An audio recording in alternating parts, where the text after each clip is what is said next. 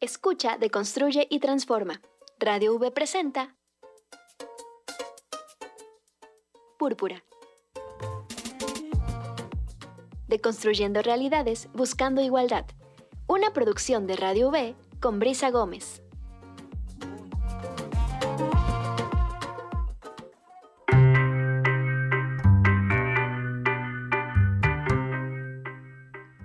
Tal? Muy buen día. Les damos la bienvenida a esta emisión de Púrpura este 28 de septiembre, Día de la Acción Global por el Acceso al Aborto Libre, Seguro y Gratuito.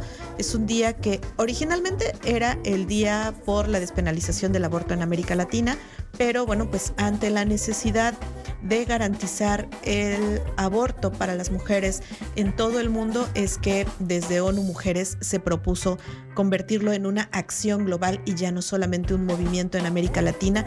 Después de muchos años de lucha eh, en países como Argentina, Chile, que fueron de los primeros que en estos últimos años lo lograron, aunque en, países como Cuba ya tiene desde el siglo pasado que lo tienen, bueno, pues fue necesario hacer muchas movilizaciones y ahora, bueno, pues México ya no es la excepción, aunque todavía hay muchos pendientes de los que tal vez podríamos hablar en otro programa como ya lo hemos hecho con anterioridad.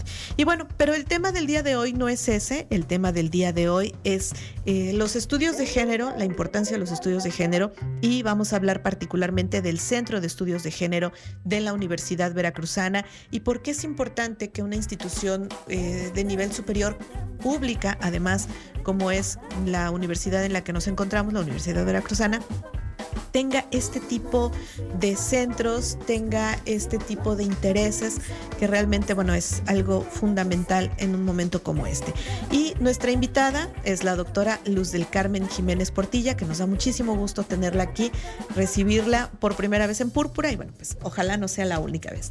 ¿Qué tal, doctora? Bienvenida. Hola, Brisa, muchas gracias por la invitación. Y pues sí, eh, yo coincido contigo en, en, celebrar este día, conmemorar, conmemorar este día. Es un día muy importante que me sumo a, a recordar que es eh, una de las luchas feministas históricas uh -huh. y que aún hay mucho trabajo que hacer y reconocer este 28 de septiembre como un día de lucha continuada, ¿no? Todavía por la despenalización y el acceso al aborto seguro y gratuito para todas las mujeres. Así es, y es uno de los temas además eh, que ha sido pendiente desde mucho tiempo. Revisaba alguna vez que incluso desde los 40 del siglo pasado se hablaba de este tema y se luchó muchísimo tiempo en México para alcanzarlo y estamos en 2023 y recién la Suprema Corte de Justicia de la Nación tiene un fallo al respecto y hay resistencias en los estados, y hay resistencias en los sistemas de salud y hay eh, resistencias dentro del personal de salud que todavía son parte de los grandes pendientes. Claro.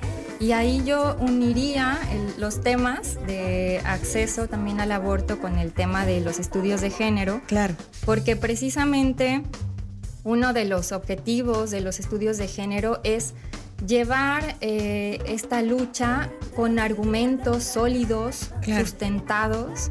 Eh, y también en, en, respecto al tema del aborto, pues hay muchas investigaciones serias uh -huh. que sí. se han hecho por parte de médicas, médicos, enfermeras, enfermeros, que coinciden en que eh, éticamente, médicamente, pues es legal o es accesible. Claro. Este, esta interrupción del embarazo sin mayor problema, ¿no? Como en otras, eh, digamos, argumentos más en términos religiosos claro. o eh, con otro tipo de, de, argumentos no precisamente científicos, eh, se argumenta lo contrario, ¿no? Claro. Que hay una afectación psicológica sí o sí en el caso de las mujeres, que hay también situaciones relacionadas con el producto uh -huh. y pues no, o sea, realmente eh, cuando se hace investigación con perspectiva de género seria respecto al tema de, del aborto, pues está identificado que no hay eh, este tipo de, de pues sí, de argumentos, ¿no? Que más bien son ideológicos y que están completamente sesgados. Entonces, la importancia de los estudios de género va por ahí, precisamente, ¿no? Poder claro. dar información, poder producir conocimiento científico. Claro. Eh, con una mirada que evidentemente es política, ¿no? Que son eh, pues es una, una visión feminista del conocimiento, ¿no? Entonces, justo los estudios de género, que por eso han sido muy criticados también, que no hacemos una investigación rigurosa, científica, teórica y, pues no, o sea, realmente el tiempo que llevan desarrollándose, que podríamos estar hablando también de más de 50 años en, otros contextos del mundo, eh, pues lo que se ha impulsado es precisamente investigación científica con un marco teórico sólido, riguroso desde las ciencias sociales, desde las humanidades, con una metodología, eh, digamos, eh, lo más objetiva posible, que bueno, ese es un tema que podemos discutir respecto a la objetividad científica también, pero con, eh, digamos, bastante eh, limpios los estudios, ¿no? O sea, no, no sesgados en términos ideológicos, pero sí que tienen obviamente un fin político, ¿no? Y no por eso hay un, un, sesgo, ¿no? Sino que es reconocer también que los conocimientos tienen un fin y pueden ser utilizados también para luchar por los derechos de las personas, ¿no? Entonces, en este caso, eh, evidentemente los estudios de género tienen un trasfondo político porque se trata de construir la igualdad, de llegar a la igualdad eh, entre mujeres y hombres, entre todas las personas y pues para eso también eh, sí tiene como este trasfondo político, pero con mucha rigurosidad metodológica y teórica. Claro, y es realmente importante justo hablar acerca de esto. Los estudios de género que tienen esta finalidad eh, pues de establecer puntos de vista desde el feminismo, establecer no limitan solamente a las ciencias sociales, tienen que ver con muchas otras ciencias, tienen que ver muchas otras áreas y que son cuestiones que son importantes y que a veces son menospreciadas o son pospuestas o son hechas a un lado por no considerarse importantes. Yo, yo recuerdo alguna vez escuchar a Julieta Fierro que decía que eh, cuando las mujeres empezaron a involucrarse en las ciencias, empezaron a estudiar cosas que los hombres consideraban como no importantes, como por ejemplo el amor. Y entonces empezó a haber neurólogas que analizaban este intercambio de hormonas y segregación de sustancias y empezaron a explicarse muchas cuestiones físicas que afectaban tanto a hombres como a mujeres. ¿no? Entonces ahí es donde viene la importancia de los estudios con perspectiva de género, los estudios de género en particular, ¿no? Claro, sí, usualmente como lo comentábamos la otra vez, se, relaciona los estudios de género con, con, las ciencias sociales y las humanidades. Eh, cuando en realidad el surgimiento de los estudios de género, o, digamos, podría haber distintas aproximaciones, pero estamos hablando que desde los años 50 en Estados Unidos hubo científicos, hombres, que contribuyeron a pensar Em, ¿Qué estaba pasando respecto a la identidad de las personas y cómo esta identidad de las mujeres y los hombres era un hecho construido culturalmente más que algo innato? Entonces, de entrada, eh, empezaron a surgir estas investigaciones desde el área médica eh, para analizar em, las experiencias de personas que se identificaban eh, con otro, como mujeres y habían nacido con órganos sexuales eh, de macho. ¿no? Entonces ahí fue cuando se empezó a identificar que había más bien una construcción cultural. Y ese fue el inicio, el origen de estos, estos estudios que se hacían precisamente para identificar de qué manera esta construcción social y cultural de las identidades de las mujeres y los hombres era algo más bien histórico, también político y que dependía del contexto, ¿no? Y no precisamente algo eh, biológico, ¿no?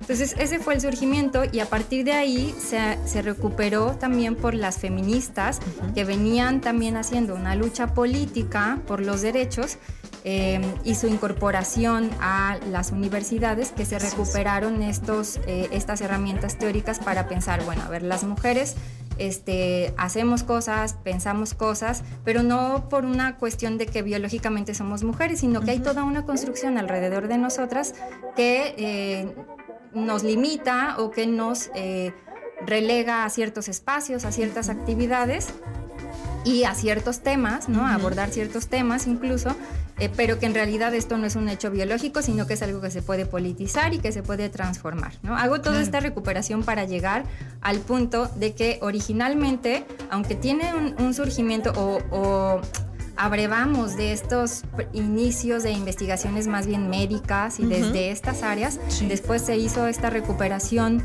eh, por las feministas, principalmente para la antropología, para la sociología, para la, psicología más o menos, eh, la historia, ¿no? la filosofía. Se empezaron a recuperar estas nociones teóricas de género, de identidad de género, de, la sexualidad también como una construcción cultural, social y política. Y, bueno, el desarrollo que se hizo eh, en, estas, en las disciplinas de las ciencias sociales y, humanidades, pues ha sido muy amplio, ¿no? Ahora, recientemente, eh, me aventuro a decir recientemente, pero estamos hablando de más de una década, dos décadas, o, quizás siempre, ¿no? Eso sería bueno eh, e interesante abordarlo otras disciplinas de otros campos científicos han recuperado estas nociones teóricas. ¿no? Y ahí es donde eh, de pronto ahora vemos a astrónomas o a químicas o a agrónomas, yo ahora te, puedo platicar después de un proyecto en el que estoy participando, personas de ciencias biológicas o incluso de otras ciencias como más duras, ¿no? O sea, la estadística, por ejemplo, también, las matemáticas, están recuperando estas nociones de género para pensar también los fenómenos que estudian. Claro. Y eso es súper importante también hacer esa recuperación, ¿no? Por ejemplo, eh, sobre lo que comentabas de los temas, eh, recuerdo que también hay ahora investigaciones desde el campo médico, de cómo los fármacos o algunos tipos de em, estudios sobre procesos biológicos que había un sesgo porque se hacían o se probaban principalmente ya sean ratas machos o y después en hombres, ¿no? no tenían el mismo resultado que si se hacían en, mujeres, Y que también, bueno, impactaba también... Eh, o es importante también la manera en la que las mujeres y los hombres somos construidos socialmente para em, hacer análisis, por ejemplo, de eh, la regularidad en la toma de los medicamentos o en la eh, manera de revisarnos y hacer prevención de nuestra salud. Ahí hay un, no es una cuestión biológica, pues hay todo un sesgo y toda una construcción cultural y política de cómo nos construyen a, los, a las mujeres y a los hombres para acceder a los fármacos o para acceder a ciertos eh, cuidados de nuestra salud. Entonces, todo eso tiene que ver con una perspectiva de género, ¿no? Claro. Y también aquí quizá vale la pena considerar que hablar de género y hablar de la perspectiva de género no es únicamente hacer investigaciones con mujeres ahora, ¿no? O sea, porque de pronto eso también hay todo un sesgo de, ah, género igual a mujeres. Y justo ha sido una lucha de las feministas, de las feministas en general y de las feministas académicas, eh, decir, no, o sea, género no es igual a mujeres, ¿no? Estamos hablando de relaciones de poder y es justo lo que queremos analizar, ¿no? O sea, de, qué manera el hecho de que existan estas construcciones sociales y culturales que determinan o influyen en mucho cómo somos las mujeres y los hombres, están afectando también las mismas relaciones que se establecen entre mujeres, entre hombres o entre mujeres y hombres. Y también de qué manera hay ciertos accesos diferenciados a, derechos, a políticas, a actividades, ¿no? Entonces, hay una cuestión eh, intrínseca en que cuando hablamos de género estamos hablando de las relaciones de poder, eh, sí o sí, ¿no? Así es. Ese es el chiste. Así es. Vamos a hacer una breve pausa. Vamos a escuchar eh, Aves y Moras que nos tiene Ana Valderrama y por supuesto la canción de hoy, Tu cintura sin censura de Rebeca Lane. Y regresamos, vamos a seguir hablando de los estudios de género. Viene un evento importante que además tienen y que es importante hablar de esto también y de cómo van los estudios de género dentro de la Universidad Veracruzana. Regresamos.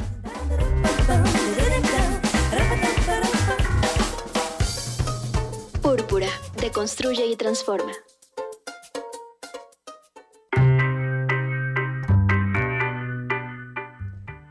Estamos de regreso, estamos en Púrpura. Hoy estamos hablando de la importancia de los estudios de género en las instituciones eh, de educación superior. Estamos hablando del Centro de Estudios de Género y nos acompaña la doctora Luz del Carmen Jiménez Portilla, que viene precisamente del Centro de Estudios de Género. Y platicábamos un poco fuera del aire mientras ustedes escuchaban esta cápsula de Aves y Moras y eh, Tu cintura sin censura de Rebeca Lane, hablábamos acerca de eh, lo importante que es identificarnos, leernos como institución educativa, leernos como institución de investigación científica y ver qué estamos haciendo en, cuestión de género, en estudios de género. Y, bueno, pues llegamos a la conclusión de que no es algo fácil, ¿no?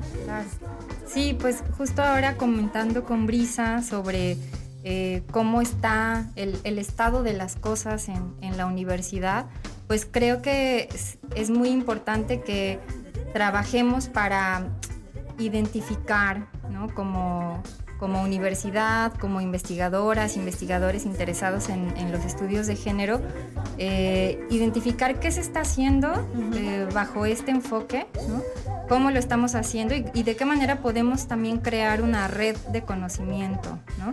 Em, comentaba con Brisa que la NUYES tiene un observatorio para ir identificando cómo las políticas de género, esta, esta mirada, se va incorporando a las instituciones de educación superior y uno de los elementos son los estudios de género. ¿no? Hay, otros elementos que son la corresponsabilidad, la legislación universitaria, si tiene perspectiva de género, si existen protocolos de violencia, pero un, un punto importantísimo es qué se está haciendo en cuanto a los estudios de género dentro de esa institución de educación superior, ¿no? Claro. Y uno de las de lo que se mide, por así decirlo, es la existencia de programas o de centros de investigación especializados y también qué investigaciones eh, se están haciendo con perspectiva de género dentro de las instituciones. ¿no? Claro. Eh, y ese es el fin del el coloquio intrainstitucional de estudios de género que estamos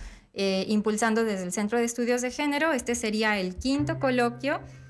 anteriormente el centro había estado haciendo encuentros intrainstitucionales en donde el objetivo era precisamente conocernos las personas que estamos haciendo investigación eh, con una perspectiva de género al interior de la universidad. Y el último encuentro se hizo eh, ya hace siete años. Entonces quisimos recuperar esa tradición, ¿no? porque se habían estado haciendo los encuentros constantemente y pues creemos que ahora, después de siete años, pues ha crecido el número de, de, personas interesadas en el tema y de investigaciones que se están haciendo con este enfoque. ¿no?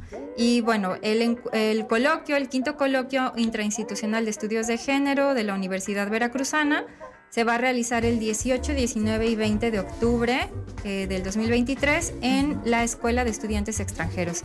Va a ser una modalidad híbrida eh, para quienes puedan asistir, eh, pues vamos a estar ahí en, en la escuela pero también vamos a hacer transmisiones de las mesas que se están organizando.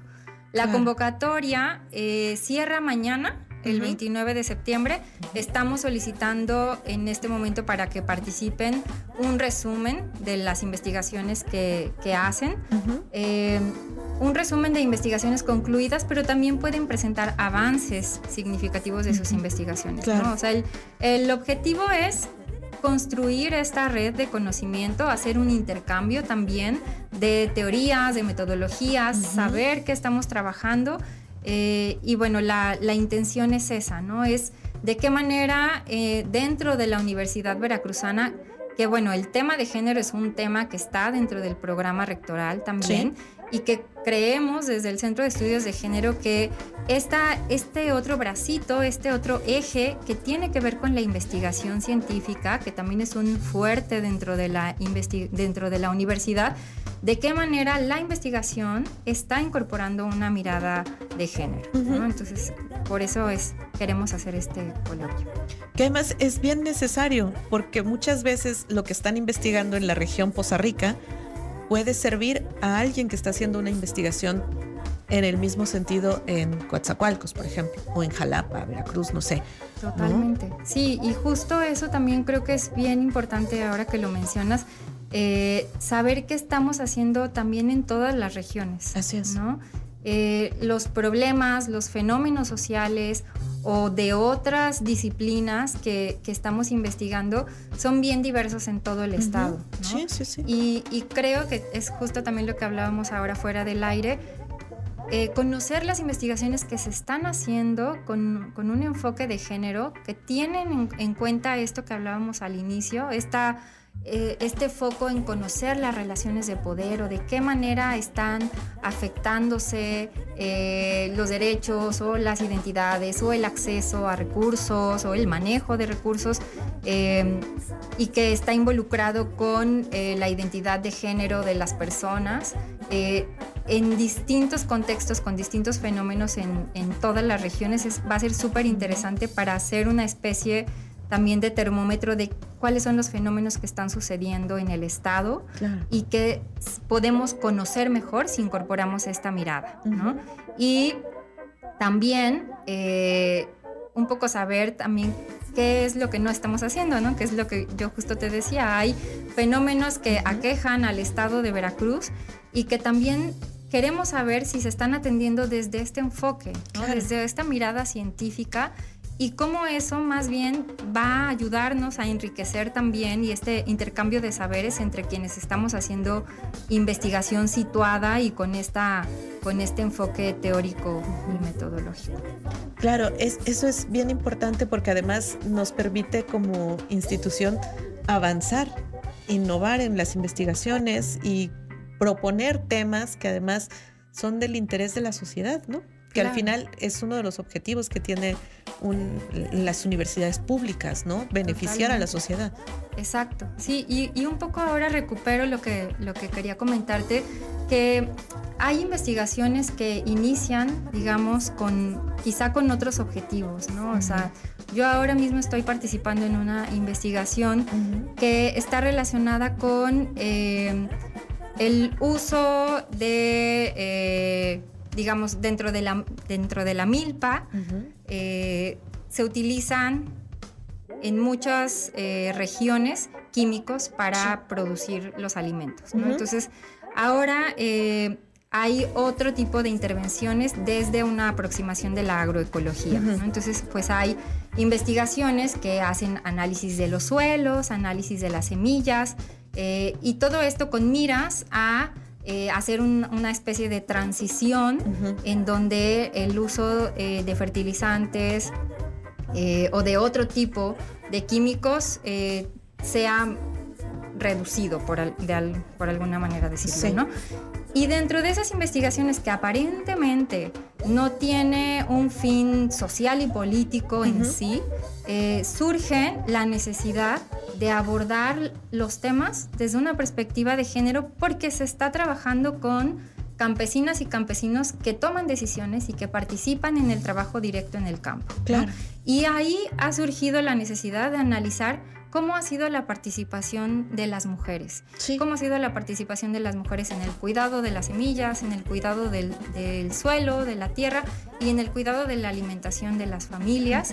En el sentido de tomar decisiones si eh, siembro con, utilizando este tipo de productos o no. O si ellas participan en esa toma de decisiones o si no participan porque no son eh, dueñas de la tierra. Entonces, una investigación que surge desde otro campo científico, desde la ecología, desde la biología, desde la agronomía, de pronto tiene la necesidad de incorporar una perspectiva de género para analizar los procesos sociales y políticos que suceden en la toma de decisiones de ese suelo, de esa milpa. Entonces, de pronto podemos ver cómo problemas eh, biológicos o físicos o que tienen que ver con cuestiones, eh, digamos, más de, del medio ambiente, por poner un ejemplo muy concreto, se enriquecerían muchísimo si se incorpora esta mirada eh, que nos permite conocer también los procesos sociales y políticos que están sucediendo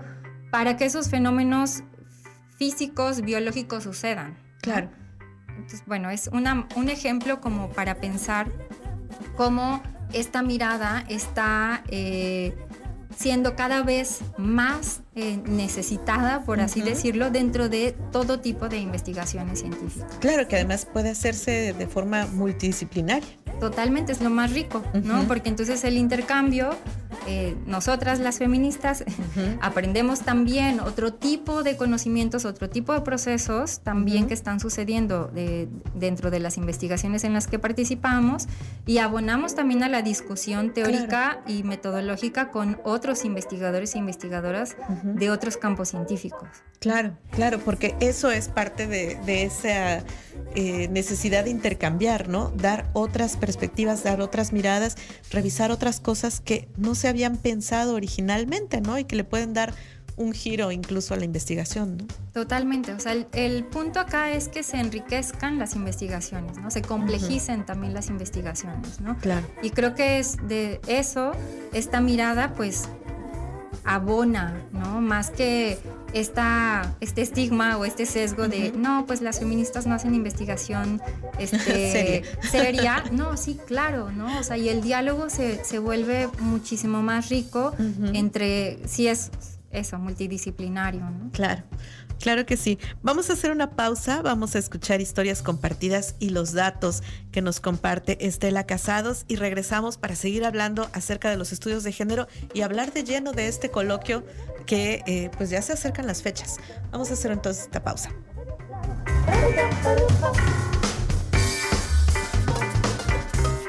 Púrpura, deconstruye y transforma.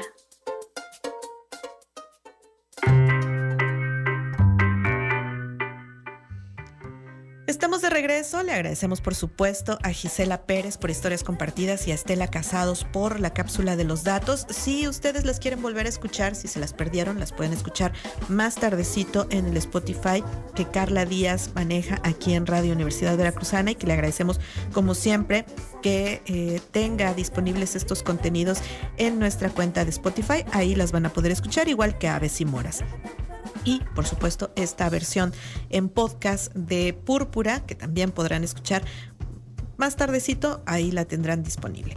Estamos hablando acerca de los estudios de género, el Centro de Estudios de Género de la Universidad Veracruzana, y hoy nos acompaña la doctora Luz del Carmen Jiménez Portilla, que estamos hablando acerca de eh, la importancia de los estudios de género, la importancia de acercar a quienes están haciendo estudios de género y eh, cómo esto no es una cuestión solo de ciencias sociales es una cuestión que abarca todo, permea en todos lados, es transversal, es multidisciplinar, es, los estudios de género son muchas cosas y de ahí la importancia de, de cada determinado tiempo reunirnos, hablarlo, ahora sí, presumir lo que estamos haciendo y hacer estos lazos, ¿no?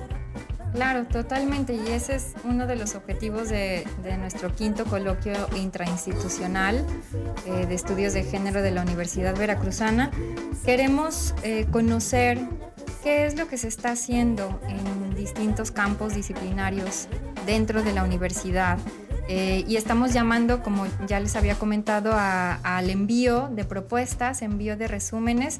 La fecha límite es mañana, eh, viernes 29 de septiembre, para que nos envíen el resumen de su, de su ponencia, de su propuesta de ponencia. Eh, y los resultados los vamos a dar el 6 de octubre. El programa completo lo vamos a publicar el 11 de octubre. Eh, para que ya quienes no pudieron enviar ponencia eh, puedan asistir también a lo que se va a presentar. ¿no? Vamos a organizar eh, las propuestas a partir de mesas temáticas conforme a lo, que, a lo que nos enviaron y se va a realizar el 18, 19 y 20 de octubre en la Escuela de Estudiantes Extranjeros. En el programa pues ya les compartiremos las mesas que se van a trabajar eh, y los horarios en los que se van a presentar las mesas. Además vamos a tener dos conferencias magistrales, eh, obviamente recuperando también esta eh, experiencia de la realización de estudios de género dentro de la universidad, una de ellas. que va a dar la doctora María Eugenia Guadarrama haciendo un, recuento de los estudios de género dentro de la Universidad Veracruzana, pues que no ha sido un camino fácil tampoco, o sea, no por no por el contexto concreto, sino que realmente esta historia se ha repetido en distintas instituciones de educación superior, eh, a incorporar los estudios de género al campo científico de las universidades. Ha, sido una lucha también por parte de las feministas, en este caso de las feministas académicas, eh, pues que han también luchado porque este tema sea considerado un tema serio, eh, con una, aportación científica eh, significativa. Entonces, bueno, ella nos va a hablar de, ese tema. Y también vamos a tener otra conferencia magistral que en este momento no tengo el título, pero denme un segundo porque lo va, la va a, impartir esa conferencia magistral un postdoctorante de la doctora Estela Casados que se llama Tito Mitjans y él nos va a hablar de, eh, el título de su ponencia es Entre la niebla del proyecto racial del mestizaje, activismos negres, queers en México y el Caribe hispano. Y pues también quisimos incorporar estas otras miradas y estas otras aproximaciones más novedosas de qué más se está haciendo en los estudios de género, ¿no? Este, en este cruce de los estudios de género también con la teoría queer, con eh, el mestizaje, con estas aproximaciones de los estudios de racialidad eh, que creemos que son muy importantes en México y que ahorita están también en el foco, en la mirada, hablar de los procesos de racialización claro. Eh, y cómo es esta, este elemento también de la racialización está unido con el género y con otros ejes de opresión y que eso dan lugar a una visión interseccional que nos permite analizar los fenómenos de maneras mucho más complejas. ¿no? Entonces, tenemos por un lado una conferencia magistral que nos va a hablar un poco de la historia y tenemos una, una propuesta muy novedosa también de qué digamos, como a futuro, qué, qué estamos ¿Qué haciendo. Se abre en el campo, ¿no? Claro.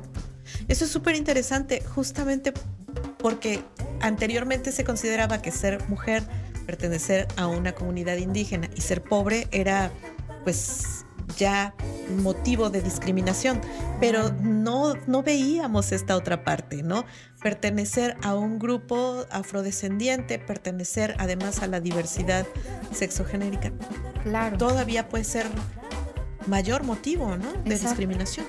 Y justo, bueno, de unos años para acá los estudios de género se han enriquecido mucho con estas otras miradas, o sea, porque eso es algo que también yo repito en, otros contextos, ¿no? O sea, nuestro marco teórico y nuestras metodologías, epistemologías se van nutriendo todo el tiempo. Claro. O sea, no es algo que ya estas son nuestras teorías y con estas nos quedamos. Claro para siempre, ¿no? O sea, en realidad desde los estudios de género somos muy autocríticas y vamos también recuperando otras nociones teóricas que nos ayudan a complejizar las que ya usábamos. Sí, sí, sí. Entonces, de unos años para acá, esta propuesta eh, de la interseccionalidad, de incorporar otros ejes de opresión, además del género, eh, hace mucho más complejo el análisis de los fenómenos sociales.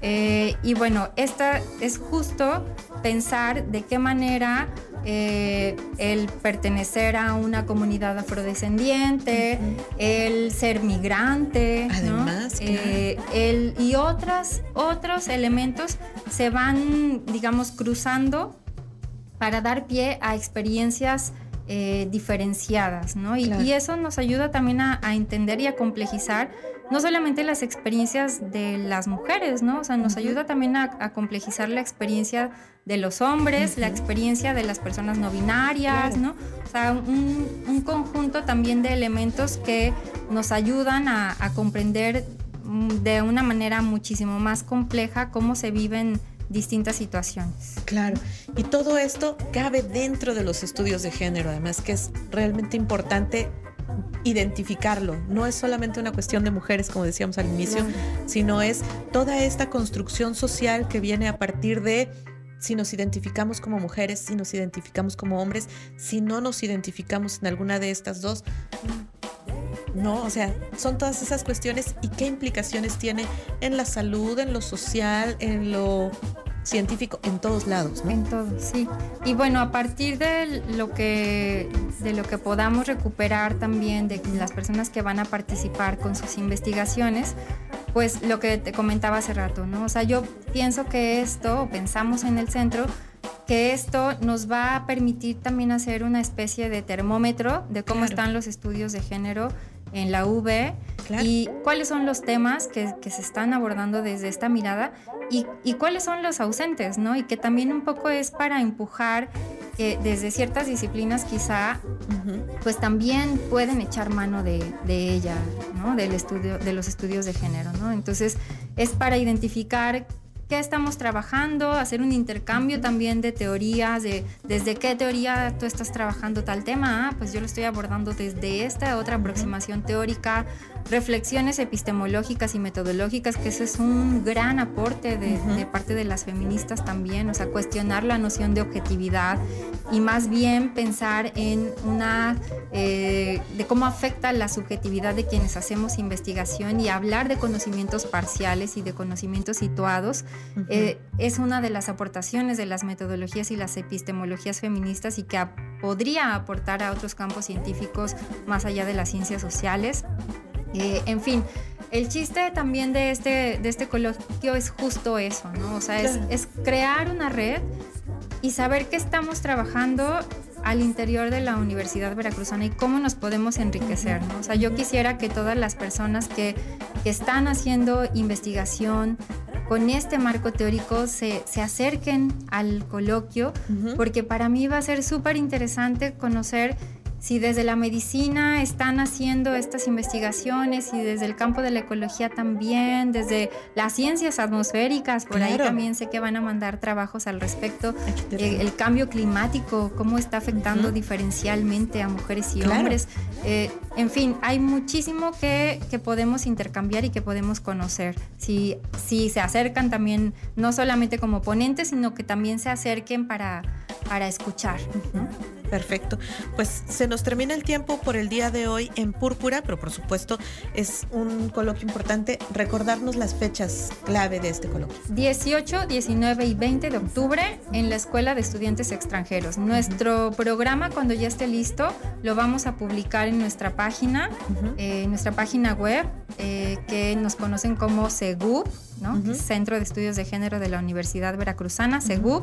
Y tenemos activo nuestro Facebook también del SEGUP y de la maestría en estudios de género, que es el posgrado que, que está ahí dentro de, de, nuestro centro. Entonces ahí vamos a estar también compartiendo en Comunicación V, en todos los medios institucionales, cuando el programa ya esté listo, para que si no tuvieran la oportunidad de enviar su propuesta, puedan acompañarnos durante el coloquio. Claro, y se cierra la convocatoria este 29 de septiembre, este viernes. Mañana se cierra la convocatoria. Todavía tienen espacio para hacer el envío de sus resúmenes.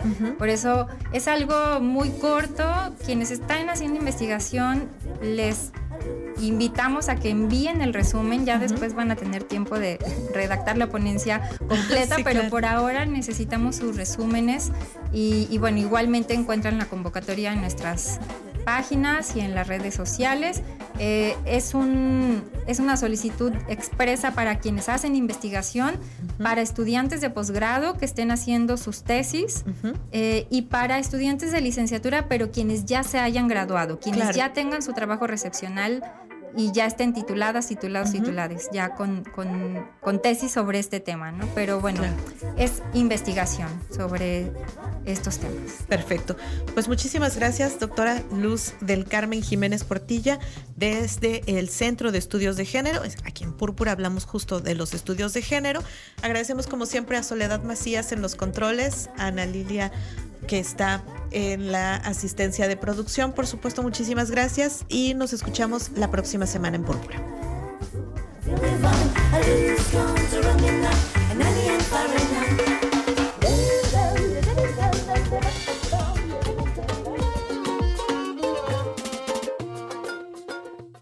Las distintas realidades con perspectiva son contadas en Púrpura.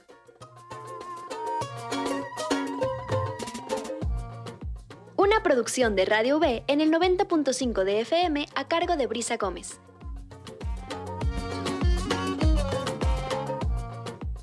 Nos escuchamos la próxima semana.